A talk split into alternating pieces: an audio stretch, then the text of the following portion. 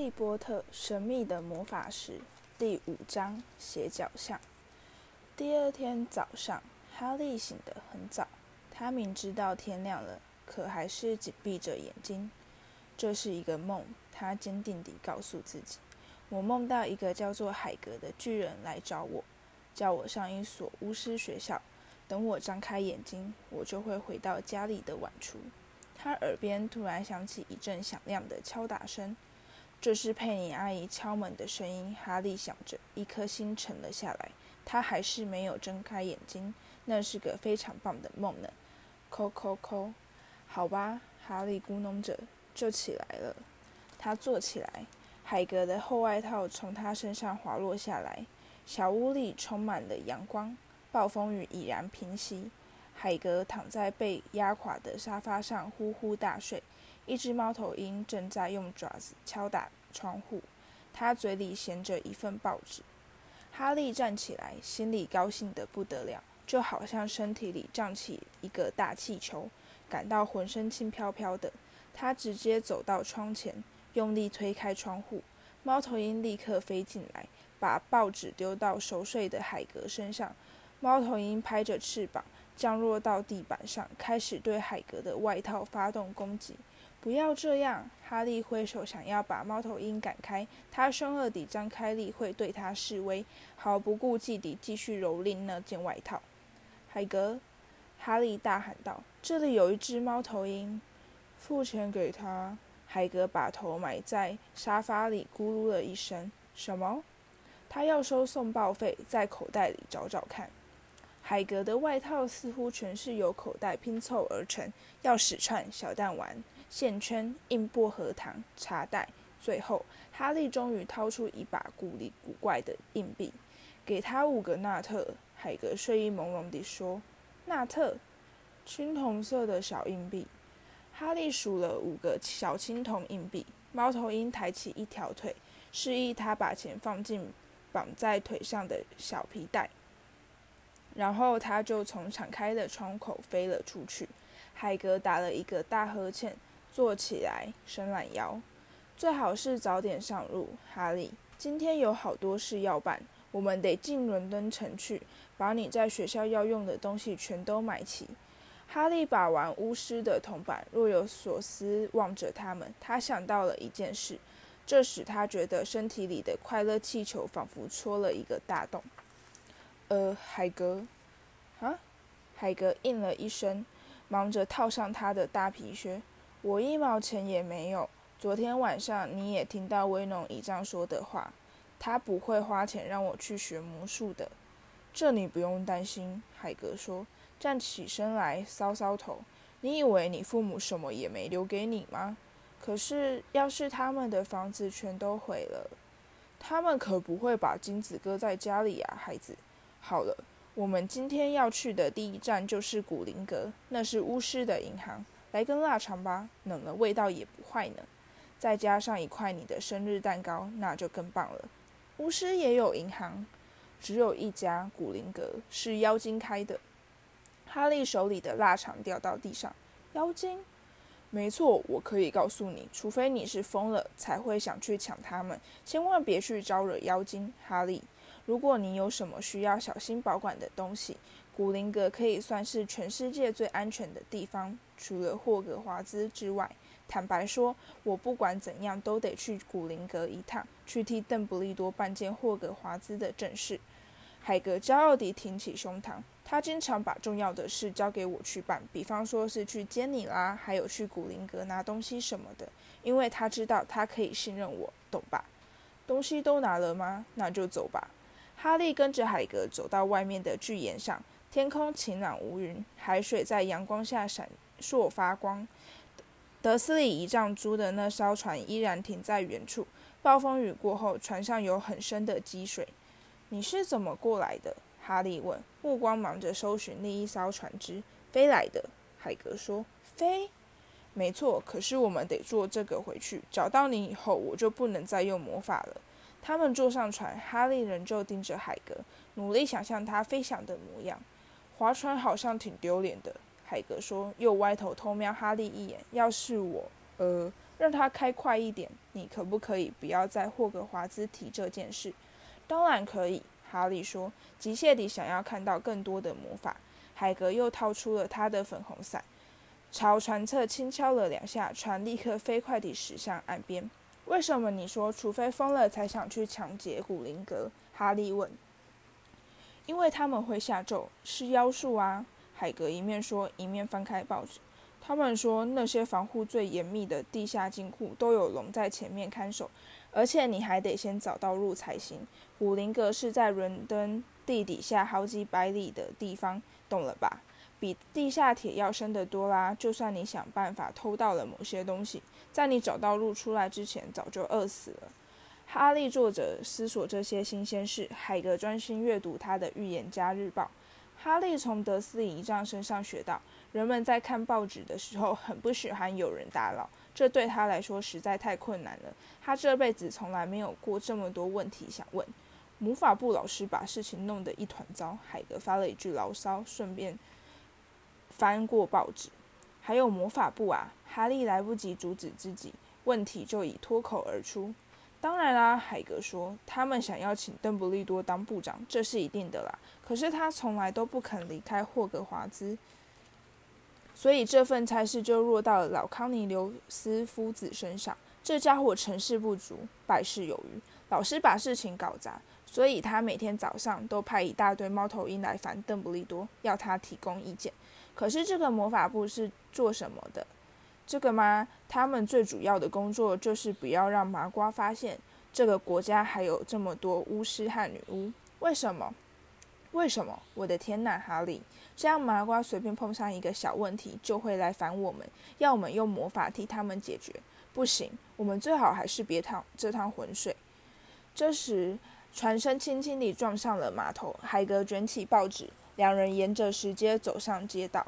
两人穿越小城走向车站时，路上的人纷纷对海格投以注目礼。哈利不怪他们，海格不仅体积比一般人大上两倍，而且还老是大惊小怪地指着一些像停车计费器之类稀松平常的东西，指着喉咙对哈利喊道。你看到了吗，哈利？原来这就是麻瓜想出来的怪玩意儿哈！海格，哈利说，气喘吁吁地跑着赶上巨人的脚步。你刚才是不是说古灵阁有龙在看守？嗯，他们是这么说的。海格说：“哎呦呦，我好想要一条龙哦！你想要一条龙？我从小就希望能养一条龙。走这里。”他们已到达车站，再过五分钟就有一班开往伦敦的火车。海格声称他不知道该怎么用麻瓜钱，便把钞票全都塞给哈利，让哈利去买车票。海格在火车上招来更多好奇的目光。他一个人占据两个座位，还熟练地编织起看起来像是但马戏团帐篷的东西。你的信还带在身上吧，哈利？他问。暂时停止编织，仔细计数计算针数。哈利从口袋掏出羊皮纸信封，很好，海格说，里面有一张必备物品清单。哈利摊开昨晚注意到的第二张信纸，读者：霍格华兹魔法与巫术学院制服，一年级新生将需要三套素面工作袍，黑色；一顶白天戴的素面尖帽，黑色；一双防护用手套，绒皮或类似材质。一件冬天穿的斗篷，黑色银扣银带，请特别注意，学生所有衣物都应缝上名牌。课本，所有学生都应准备下列用书：标准咒语初级，米兰达·郭西克著；魔法史，巴蒂达·巴沙特著；魔法理论，阿达伯·瓦夫林著；初学者的变形指南，艾莫瑞斯维奇著；一千种神奇药草与菌类。费利斯波尔著《魔法药剂与药水》，亚森尼吉格尔著《怪兽与他们的产地》，纽特卡曼德著《黑暗力量自卫指南》，昆汀特林堡著。其他设备：魔杖、大斧、白蜡质、标准尺寸二、玻璃或是水晶小药瓶、望远镜、黄铜天平。学生尚可以携带一只猫头鹰，或是老鼠，或是蟾蜍。在此特别提醒家长：一年级新生不得拥有自己的飞天扫帚。我们可以在伦敦把这些东西买齐吗？哈利惊讶地问道。只要你知道门路就可以，海格说。哈利以前从来没到过伦敦，海格对要去的地方相当清楚，但他显然不习惯用正常的方法前往。先是卡在地下铁收票口动弹不得，接着又大发牢骚，抱怨车位子太挤，车子开得太慢。我真不知道这些麻瓜不会魔法，怎么有办法过日子。他沿着故障的电扶梯爬上一条商店林立的繁忙街道时，又忍不住的埋怨。海格巨大的身躯吓得行人纷纷退避，他因此轻而易举地穿越人潮。哈利只要紧跟在他身后就行了。他们一路上经过了书店和唱片行、汉堡霸和电影院，却找不到任何有可能会卖给你一根魔杖的地方。这只是一条挤满了正常人的正常街道。他们的脚底下真的埋藏着成堆的巫师金币吗？还会有一些贩卖咒语书和飞天扫帚的店家吗？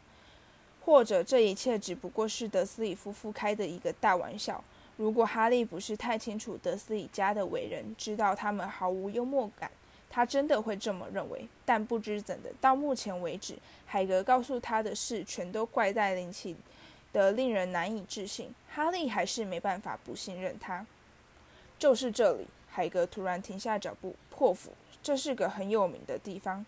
这是一家狭窄而脏乱的小酒吧。要不是海格指着他，哈利绝对不会注意这个地方。匆匆路过的人群从不曾朝他瞥上一眼，他们的目光只是从这边的大书店直接移到那边的唱片行，就好像根本就看不到破釜酒吧。哈利有一种非常奇怪的感觉，这家小店似乎只有他和海格才看得见。他还来不及说出心中的感想，海格就把他推了进去。以一个有名的地方来说，这里实在太过黑暗寒酸。一群老女人窝在角落啜饮小杯的雪莉酒，其中一个抽一根长长的烟斗。一个戴着高顶丝质礼帽的小男人正在跟一名头顶几乎全秃、长得像干瘪胡桃的老酒保聊天。他们一踏进大门。原先低沉的交谈声就戛然而止。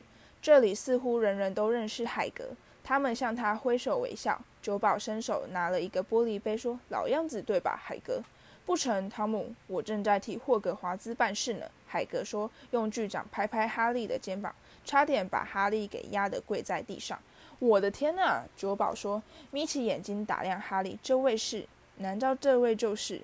瞬间，破釜酒吧在刹那间变得鸦雀无声。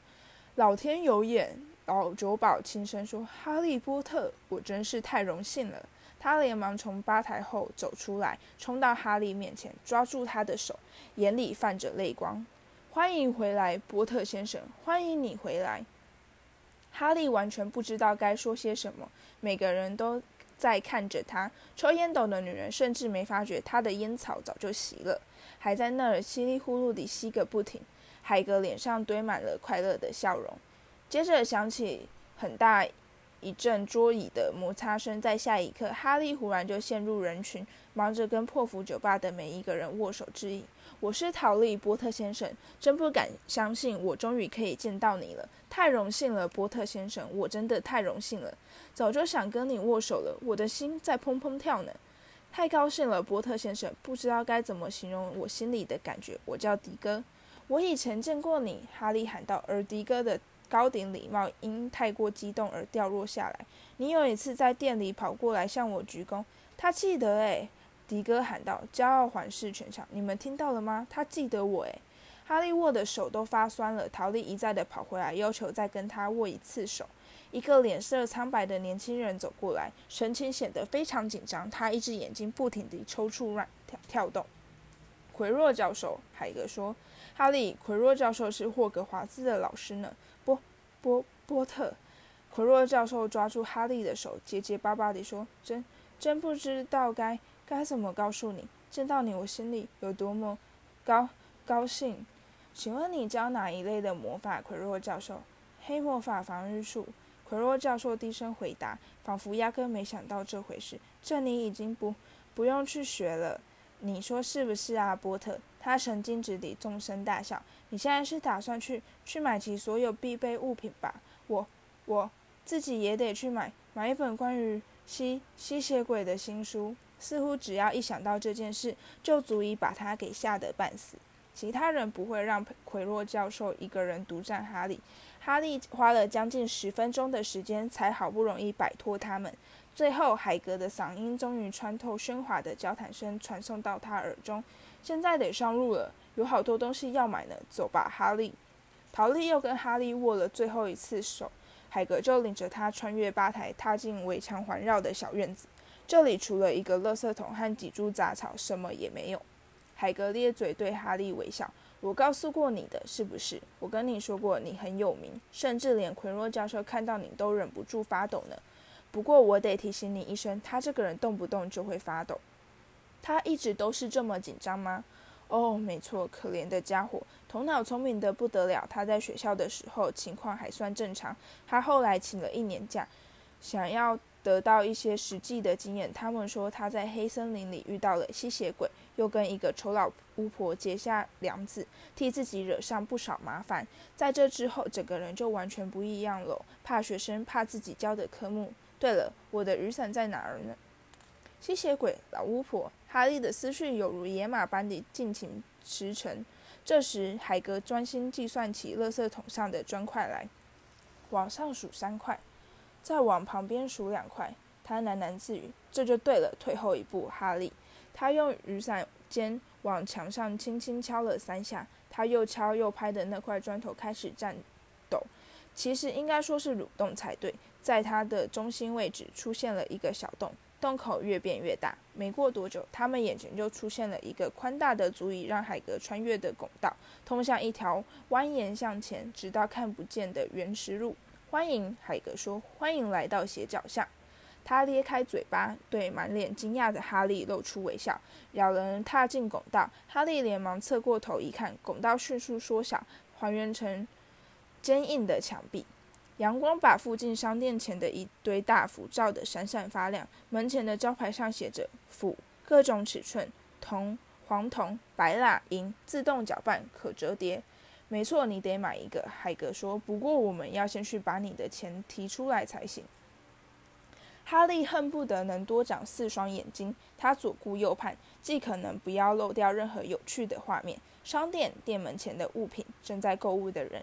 一个站在药店前的胖女人，在他们经过时摇着头说：“龙肝一样死卖十七西克，他们真是疯了。”从路边一家黑漆漆的商店里传出一阵低沉柔和的呜呜声。门前的招牌上写着：“伊拉猫头鹰商场，灰林霄、明角霄、紫草霄、河霄、雪霄。”几个年纪跟哈利差不多大的男孩把鼻子紧贴在一扇摆满扫帚的橱窗前。你看，哈利听到其中一个人说：“那是最新型的光轮两千最高速。”还有卖长袍的店，卖望远镜和一些哈利从没见过古怪银器的商店。橱窗里摆满了一篓蝙蝠的皮藏和鳗鱼眼珠，堆成小山的符咒书、羽毛笔和羊皮纸卷、药品、月球衣。古灵阁到了，海格说。他们眼前出现一栋雪白的巍峨建筑，在周遭小商店的衬托下，显得更加鹤立鸡群。在闪闪发亮的青铜大门旁边，那个穿着一身猩红镶金制服的身影，不就是？没错，那是一个妖精。海格轻声告诉他：“他们沿着白色石阶走向大门。这个妖精大约比哈利矮一个头，他有着一张聪明外露的黝黑面孔和两撇小、又尖又翘的胡须。哈利发现他的手指和脚丫都非常长，跟身体其他部分不成比例。他举了一个弓，向他们迎进大门。眼前又出现了第二扇门，银色的门板上面镶刻着这样的文字。”进来吧，陌生人。不过你得当心贪婪之罪招致的后果。那些想要不劳而获的傻瓜，必将受到最严厉的惩罚。如果你意图追求我们的地下金库，一份永不属于你的财富，窃贼啊，你已受到警告，当心招来保障之外的厄运。我说过了嘛，除非你疯了，才会想去抢劫这家银行。海格说。两个妖精弯腰行礼，恭请他们穿越银色大门，进到一个宽敞气派的大理石厅堂。这里大约有一百多名妖精坐在一列长柜台后面的高凳上，忙着在大账本上涂涂写写，用黄铜天平称铜板，用镜片检视宝石。厅堂四周排列着数不清的门。分别通往不同的地方，有更多的妖精带着顾客在这些门里进进出出。海格和哈利走向柜台，早。海格对一个忙着的妖精说：“没在忙的妖精说，我们要到哈利波特先生的保险库里去拿点钱。你有他的钥匙吗，先生？就在这儿。”海格应了一声，把口袋里的东西一股脑地全倒在柜台上，一不小心将一把发霉的狗饼干撒在妖精的账本上。妖精忍不住皱起鼻子。哈利望着右手边的妖精，他正忙着称一堆大的像发光煤炭的红宝石。找到了，海格终于开口说，举起一只小小的金钥匙。妖精紧盯着钥匙看了一会儿，应该没什么问题。而且我这儿还有一封邓布利多教授写的信，海格很了不起地宣告，并骄傲地抬起胸膛。这是关于七百一十三号地下金库里的那个东西。妖精仔细阅读那封信，很好，他说，把信递回给海格。我找个人带你们进这两个地下金库。拉环，拉环是另一个妖精。等到海格把狗饼干全都塞回口袋之后，他和哈利就跟着拉环从其中一扇门走了出去。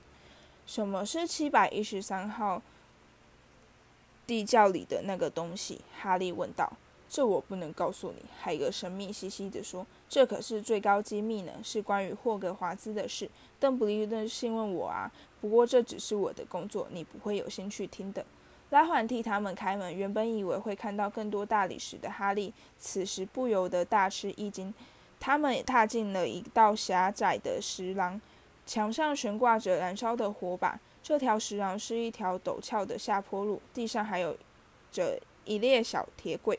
拉环吹了一声口哨，一辆小推车猛地冲到了他们面前。三个人爬上车，这对海格来说有些困难，然后出发上路。在一开始，他们只是横冲直撞地穿越如迷宫般的蜿蜒通道。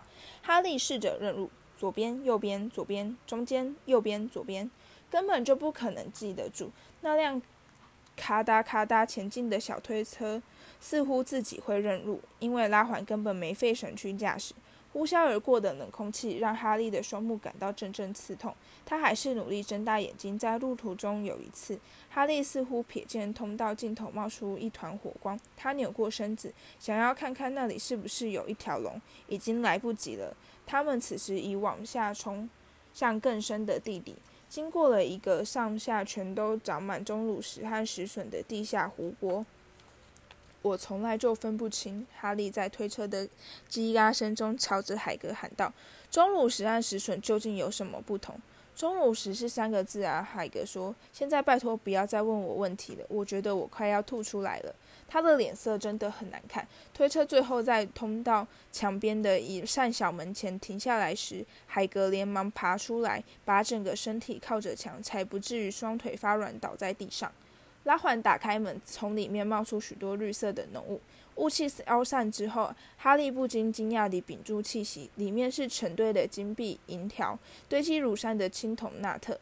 全都是你的，海格微笑着说。全都是哈利的。这实在太不可思议了。德斯里夫妇不可能知道这些财产，否则早就在眨眼间全都占为己有。他们经常唠唠叨叨地抱怨，说收留哈利害他们花了好多钱。然而自始至终，他一直拥有一笔属于自己的小小财富，深埋在伦敦的地底下。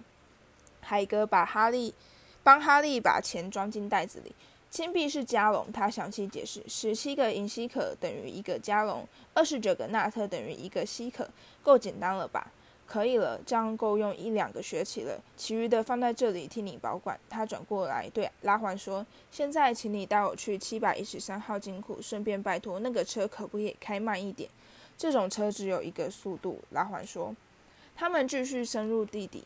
速度渐渐加快，当他们横冲直撞地绕过狭隘的转角，周遭的空气也变得越来越寒冰刺骨。在推车咔嗒咔嗒地穿过一个地下峡谷时，哈利好奇地把半个身子探出车外，想要看清黑暗的谷底到底有什么样的东西。海格嘟哝一声，一把抓住他的后颈，把他给拖了回来。七百一十三号地下金库并没有钥匙孔。退后一步，拉环很了不起地说：“他用一根手指轻柔地抚摸大门，而门就这样在他手下融化了。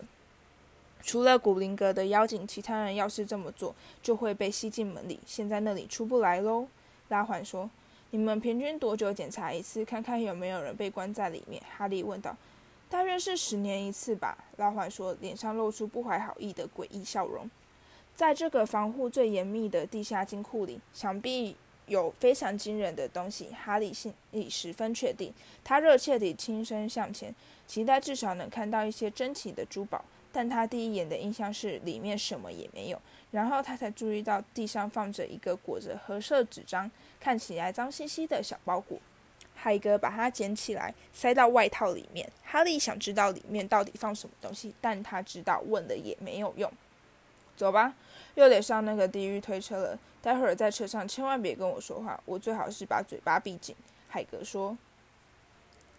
经过一段疯狂刺激的推车之旅后，再度回到古灵阁外面的街道上，炫目的阳光刺得他们连连眨眼。现在哈利身上背着一大袋钱，不晓得该先上哪儿去。他不用费神计算一家人究竟等于多少磅，就能确定他这辈子从来没有拥有过这么多的财富，甚至连达利也没拿过这么多的零用钱。最好先去买你的制服，海格说，抬头指向一家魔晶夫人的各式长袍。听我说，哈利，你可不可以暂时让我先离开一下，到布福酒吧去喝杯提神饮料？我痛恨死古灵格特推车了。他的脸色还有些发青，所以哈利只好独自踏进魔晶夫人的长袍店，心里觉得相当紧张。魔晶夫人是一个满脸笑容、穿着一身淡紫衣裳的矮胖女巫。要找霍格华兹制服吗，亲爱的？哈利还来不及开口，他就抢先问道：“这多得很呢。其实现在已经有另一个年轻人在里面试穿了。在店面后面，一个长了一张尖白脸的男孩站在脚凳上，而另一个女巫正忙着用别针修整他的长袍。魔镜夫人让哈利站在男孩旁边的脚凳上，利落地替他套上一件长袍，开始用别针把袍子调整到适当的长度。” Hello，男孩说：“也是要上霍格华兹吗？”“是的。”哈利说。“我父亲在隔壁替我买书，我母亲到街上去找魔杖。”男孩说。他有一种懒洋洋的不耐语气。待会儿我就要把他们拉去看飞天扫帚。我真搞不懂为什么一年级新生不能有自己的扫帚。我想我还是先逼我父亲替我买一把，反正我一定会找到方法把它偷渡进去。他让哈利立刻联想到了达利。你有没有自己的扫帚？男孩继续跟他攀谈。没有，哈利说。打过魁地奇吗？没有，哈利答道。他根本不晓得这个魁地奇是什么玩意儿。我打过。我爸说，要是我没选上我们学院的代表队，那就丢脸丢到家了。而我必须说，我完全同意他的看法。你知道你会被分到哪个学院吗？不知道。哈利说，越来越觉得自己笨得要命。嗯，到学校以前，没有人真正知道会被分到哪里。不过我晓得，我一定会被分到史莱哲林。我们全家人都是从那儿毕业的。要是被分到赫夫帕夫的话，我想我会干脆退学回家算了。你说是不是？嗯，哈利说，暗暗希望自己至少能说出一些比嗯哎更有趣的话。哎呀，你看那个人。男孩突然喊了一声，抬头指向前面的窗户。海格站在那里，对哈利咧嘴微笑，并指着手上的两个大冰淇淋，表示他不能走进店里。那是海格。哈利说：“很高兴自己能知道一些那个男孩不晓得的事。他在霍格华兹工作。”哦，男孩说：“我听说过他的事。他等于是仆人嘛，对不对？”他是猎场看守人。哈利说：“他越来越不喜欢这个男孩了。”没错，完全正确。我听说他有点野蛮。住在校园里的一间小木屋里，每次喝醉酒的时候，就会试着施展魔法，结果却弄巧成拙，把自己的床给烧焦。我觉得他很聪明，哈利冷淡地表示。是吗？男孩冷笑着说。为什么是他陪你来？你的父母呢？他们死了。哈利简短地回答。他并不想要跟这个男孩讨论这个话题。哦，真遗憾，男孩说，但他的声音听起来却一点也不遗憾。但他们应该。是我们的同类吧，对不对？他们是女巫跟巫师，我想你应该是指这个吧。我真的是觉得他们实在不应该让那些异类进来，你说是不是？他们跟我们就是不一样，他们从小就在一个不同的环境里长大，对我们的世界一点也不了解。想想看，他们有些人甚至在接到信之前，从来没听过世界上有霍格华兹这个学校。我觉得学校应该严谨一些，只收古老家巫术家族出身的学生。对了，你究竟姓什么啊？哈利还来不及回答，魔镜夫人就说：“可以下来了，亲爱的。”很高兴能有个借口不再跟男孩聊天的哈利，立刻从脚凳上跳下来。好吧，那我们到霍格华兹再见了。那个懒洋洋的男孩说。哈利在填海格给他的冰淇淋、巧克力加覆盆子加碎坚果时，显得比平常安静许多。怎么啦？海格问道。没什么，哈利说谎。他们走进店里买羊皮纸和羽毛笔。哈利在这儿找到一瓶写字会变色的墨水，心情稍微好了一些。踏出店门，海哈利问海格：“什么是魁地奇？”“哎呀，我的天哪，哈利！我老是忘记你有很多事情都不懂，居然连魁地奇是什么都不晓得。拜托你不要让我心情变得更坏。”哈利说。他把他在魔镜夫人店里碰到那个苍白男孩的事告诉海格。他说：“麻瓜家的人根本就不应该获准进入。”你才不是什么麻瓜家的人呢！他要是知道你是谁的话，他的父母如果也是咱们巫师伙伴的话，他等于从小就听着你的名字长大的。你自己也见过破釜酒吧里的那些人，不管怎样，他的话本根本就做不得准。我认识一些最棒的巫师，全都是整个麻瓜家族里唯一会魔法的人。看看你的母亲吧，再看看她有什么样的姐姐。那魁地奇到底是什么东西？这是我们的运动，巫师的运动。它就像是嗯，麻瓜世界里面的足球一样，大家都喜欢魁地奇。所有人骑着扫帚在空中飞来飞去，有四个球，要解释它的规则还真是有点困难。那史莱哲林和赫夫帕夫又是什么意思？学院啊，霍格华兹一共有四个学院，大家都说赫夫帕夫专门出些不中用的笨蛋。可是，那我一定会被分到赫夫帕夫。哈利闷闷不乐地说：“宁愿进赫夫帕夫，也不要去史莱哲林。”海格沉下脸说：“所有变坏的女巫或是巫师，全都是从史莱哲林学院出来的。比方说，那个人就是其中一个。”佛地，对不起，那个人也念过霍格华兹，很久很久以前。海格说。他们到一家叫做《华丽与污痕》的店里买哈利的课本。这里的书架上堆满了书，都顶到天花板了。其中有着像铺路石板一样巨大的皮面书，像邮票一样袖珍的银壳小书，印着无数奇怪符号的书，和几本里面什么也没有的无字天书。就算是从来不看书的达里，到了这里也会发了疯似的想要把其中几本书给抢到手。海格用尽各种办法，最后几乎是用拖的，才让哈利放下一本叫做《诅咒与反诅咒》，用最新复仇术捉弄你的朋友和蛊惑你的敌人，掉头发、裹降腿、绑舌头和其他更多更多的花招的书。作者是温迪克。我想要找到一些用来诅咒达利的方法，倒不是说这一不是一个好主意。不过，除非遇到特殊状况，不然你不能在麻瓜世界里使用魔法。海格说：“不过话说回来，反正你也没办法让咒语发生作用，你得读过很多书才能达到那个水准。”海格也不让哈利买下一个坚固的金斧，单子上说要买白蜡的，但他们买了一组用来称药材的漂亮天平和一个折叠式的黄铜望远镜，然后他们走进一间药房。这里有一股像是臭蛋和腐烂包心菜的恶心气味，它的迷人处却足以弥补这个缺点。地板上放着一桶桶黏糊糊的怪东西，墙壁上排列着许多装满药草、干球根和鲜艳粉末的罐子，天花板上悬挂着成捆的羽毛，一串串尖牙和毛发纠结的怪爪，呃，兽爪。海格请柜台后的男人替哈利抓一些基本药材，哈利自己则是兴趣勃勃地观赏二十七加龙一根的独角兽角和小而发亮的甲虫眼珠子五纳特一勺。踏出药房之后，海格又看了一次哈利的单子，现在只剩下你的魔杖还没买。哦，对了，我还没送你生日礼物呢。哈利感到自己的脸变红了。你不用。我知道我不用，我告诉你，我要送你一只动物油，不要蟾蜍。蟾蜍在好几年前就已经退流行了，人家会笑你的。我也不喜欢猫，他们老是让我打喷嚏。我要送你一只猫头鹰，所有的小孩都想要有一只猫头鹰，他们有用的很，可以替你送信、送包裹。二十分钟之后，他们踏出那间黑漆漆、充满了稀稀骨刺声和宝石般闪亮眼珠的伊拉猫头鹰商场。哈利现在手上提着一个大鸟笼，里面有一只美丽的雪橇，现在正把头埋在翅膀里熟睡。他结结巴巴地再三道谢，听起来简直就像是奎若教授在说话。别放在心上，海格的声音有些粗哑。我想你不可能从德斯里夫妇那儿收到什么礼物。现在只剩下奥利凡德了，只有这里才有卖魔杖。奥利凡德，你一定会买到一根最棒的魔杖，一根魔杖，这才是哈利真正最期待的东西。最后一家店又小又简陋，门上有一排斑驳脱落的金子。奥利凡德优良魔杖制造商，创立自西元前三百八十二年，在那。灰尘密布的橱窗中，一根魔杖孤零零地躺在一个褪色的紫色垫子上。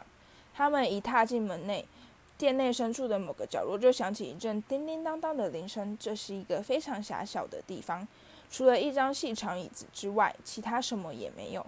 海格坐在椅子上等待。哈利有一种奇怪的感觉，仿佛踏入了一个规定非常严格的图书馆。他努力压抑住脑袋里涌出的无数新问题。望着周遭那些排得整整齐齐、直堆到天花板的数千个狭长盒子，不知道是什么原因，他忽然觉得脖子后的汗毛竖了起来。这里的灰尘与静谧，让人感到其中似乎蕴藏了某种秘密的魔法。午安，一个柔和的声音说。哈利笑得跳了起来。海格显然也被吓了一跳，因为他的脚下响起好大一阵。嘎喳嘎喳的吵闹声，他从椅子上站起来的动作比平常快了许多。一个老男男人站在他们面前，他那对大而无色的眼珠在阴暗的店内看起来就像两轮闪亮的月亮。“Hello，哈利，醋局局促不安地说：“啊，是的。”老男人说：“是的，是的，我知道，我很快就会见到你，哈利波特。这并不是一个问题。”你的眼睛跟你母亲长得一模一样。她当年自己也到过这里买她的第一根魔杖，那好像才是昨天的事。她那根魔杖是十又四分之一寸长，挥起来会发出嗖嗖声。木材用的是柳条，那是一根适合下符咒的好魔杖。奥利凡德先生凑到哈利面前，哈利真希望他能眨眨眼，那对银白色的眼睛让他觉得毛骨悚然。你的父亲呢，就完全不一样。他喜欢的是一根桃花心木魔杖，十一寸长，质地柔韧，力量稍稍强一些，用来施展变形术特别顺手。嗯，我刚才说你父亲喜欢它，事实上应该是说魔杖选择了他们的巫师，这是当然的。奥利凡德先生凑得越来越近，鼻子都快贴到哈利脸上去。哈利可以在那对水亮的眼睛中看到自己的倒影。这里就是。奥利凡德伸出一根又白又长的手指，摸摸哈利额头上那道闪电形疤痕。我很遗憾这么说，但那的确是我迈出的魔杖干的好事。他温柔地说：“十三寸半长，没错，力量超强的魔杖，强的不得了，但却落到了恶人手中。嗯，要是我早知道那个魔杖出事以后会做出这样的事。”他连连摇头，然后忽然地发现了海格，这让哈利大大松了一口气。鲁爸，鲁爸，海格，能再见到你真是太高兴了。橡木，十六寸长，有些弯弯曲曲的，对不对？没错，先生，对，那是一只很优秀的魔杖。不过在你被开除的时候，他们是不是已经把它折成两半啦？奥利凡德先生问道，神情突然变得非常严厉。呃，没错，他们是把它给折断了。海格说，不安地挪动了双腿。不过我还是把碎片留在身边。他高兴地加上一句：“你该不会使用它们吧？”奥利凡德先生警觉地追问：“哦，不会的，先生。”海格忙不迭地答道。哈利注意到他在回话时紧抓着他的粉红雨伞。嗯，奥利凡德先生说。瑞迪盯了海格一眼。好吧，现在波特先生，让我们来看看。他从口袋中掏出一条印着银色条纹记号的长卷尺。哪一只是你的魔杖手？呃，我是右撇子。哈利说。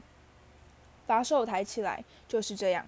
他先测量哈利从肩膀到手指的距离，再依序计算从手腕到手肘、肩膀到地板、膝盖到腋窝以及头围的精密尺寸。他一面测量，一面说：“每一根奥利凡的魔杖里面都藏了一种力量超凡的魔法物质，波特先生。我们用的是独角兽毛、凤凰羽毛，呃，凤凰尾羽，还有龙的心弦。每一根奥利凡的魔杖都是独一无二的，因为世上没有两只独角兽或龙或是凤凰会是完全相同的。当然，要是你错用了属于别的巫师的魔杖，效果自然也会大打折扣。在卷尺量测到两个鼻孔之间的距离时，哈利才突然发现，原来这条尺独自包办了所有工作。奥利凡的此时正敏捷地在架子间穿来绕去，选了一些盒子搬到地上，这样就可以了。他说：“那卷尺随即应声跌落在地，变成一堆软趴趴的布条。那就开始吧，波特先生，试试看这个举木汉龙的心弦，九寸长，柔软而顺手。现在拿着它挥动一下。”哈利接过那根魔杖，然后心里觉得有点蠢，微微挥了半下。奥利凡的立刻把魔杖给夺了回去。枫木和凤羽七寸长，相当有弹性，试试看。哈利试了一下，他甚至还来不及举起魔杖，就又被奥利凡的先生抢了回去。不行不行，这个黑檀木和独角兽毛八寸半长，弹力十足。来吧来吧，试试这个。哈利试了又试，他完全不晓得奥利凡德究竟在等些什么。试过的魔杖在细长椅上越堆越高，但奥利凡德先生从架子上拿出来的魔杖越多，他的心情似乎也变得越好。难缠的顾客是不是？不用担心，我们一定可以在这儿替你找到一个完美的搭档。现在先让我们想想看。对了，为什么不可以呢？不寻常的组合：冬青木和凤凰羽毛，十一寸长，顺手且柔软灵活。哈利接过魔杖，他的手指立刻感到一股软热流。他把魔杖举到头顶，咻的一声挥过灰尘，翻飞的空气。魔杖尖端忽地爆出一串像烟火般的金红色火星，在墙壁上洒落无数跳动的光点。海格大声拍手叫好。奥利凡德先生喊道：“哦，太棒了！没错，就是这个。哦，非常好。嗯，这个这个吗？真稀奇，真的是非常稀奇。”他把哈利的魔杖放回盒里，用一张褐色的纸包起来，口中依然还在喃喃自语：“稀奇，稀奇呀！”对不起，哈利说：“请问是什么事让你觉得稀奇？”奥利凡德先生用他苍白无色的眼眸定定地望着哈利。“我记得我卖出的每一根魔杖，波特先生，每一根我都记得。凑巧的是，给你魔杖一根尾羽的那只凤凰却……”另外有一根尾羽给了另一根魔杖，这真的是非常稀奇。你注定要使用这根魔杖，他的兄弟却怎么说呢？他的兄弟却在你的额上留下了那道疤痕。哈利吞了一口口水。是的，十三寸半长，没错。这样的事真的是非常稀奇。别忘了，是魔杖选择他的巫师。我想你未来必定会有一番很了不起的成就，波特先生。不管怎么说，那个我们不能说出名字的人，的确是做了些非常了不起的事。虽然可怕，但还是相当了不起。哈利忍不住打了个哆嗦。他现在已经无法确定自己是不是喜欢这个奥利凡德先生了。他付出七个金加龙买下他的魔杖。奥利凡德鞠躬，将他们送出店门。午后的太阳慵懒地低垂天空。哈利和海格沿着斜角巷踏上回程，穿越墙壁，回到了空无一人的破釜酒吧。在这段路途中，哈利显得异常沉默。他甚至没注意到地下铁有许多人在对他们两个指指点点。两人大包小包地拎着一大堆形状怪异的包裹，哈利腿上还躺着一只熟睡的雪橇。他们登上另一道电扶梯，踏进了派丁顿车站。哈利一直到海格伸手拍他的肩膀时，才猛然惊觉自己是在什么地方。在火车出发前还有时间先吃点东西，他说。他替哈利买了一个汉堡，两人坐在塑胶座椅上，张口大嚼。哈利不停地四处张望，不知道为什么，这儿所有的东西看起来都显得非常奇怪。你没事吧，哈利？怎么都不吭声呢？海格说。哈利不确定是否能把现在的感觉解释清楚。他刚过了这辈子最棒的生日，然而他嚼着汉堡，试图寻找适当的字眼。大家都觉得我很特别。他终于开口说：“破釜酒吧里的那些人，奎诺教授、奥利凡德先生。可是我根本就完全不懂魔法，他们怎么能期待我会有什么了不起的成就呢？我很有名，可是那些让我出名的事情，我甚至连一点都记不得。我也不晓得佛地。对不起，我是说，在我父母亲去世的那天晚上，究竟发生了什么事。”海格俯身越过餐桌，在那杂乱纠结的胡须和浓眉后面，藏着一个非常温暖的笑容。你别担心，哈利，你很快就会学会的。在霍格华兹，所有人都是从最基本开始学，你不会跟不上的。只要做你自己就行了。我知道这对你来说不太容易，你一直都是孤零零的一个人，那真的是很不好过。不过你在霍格华兹一定会过得很愉快的。我自己就是这样，事实上我现在还是一样。海格送哈利坐上那班可以将他带回德斯里家的火车，然后递给他一个信封，这是你到霍格华兹的车票。他说，时间是九月一号，在王石之车站，全都写在车票上了。要是德斯在德斯里家受到欺负，就叫你的猫头鹰送封信给我，他知道在哪儿可以找到我。那就下次再见了，哈利。火车驶出车站，哈利想要目送海格离去，他跪在椅子上。鼻子紧贴着窗户，但他才一眨眼，海格就已经不见了。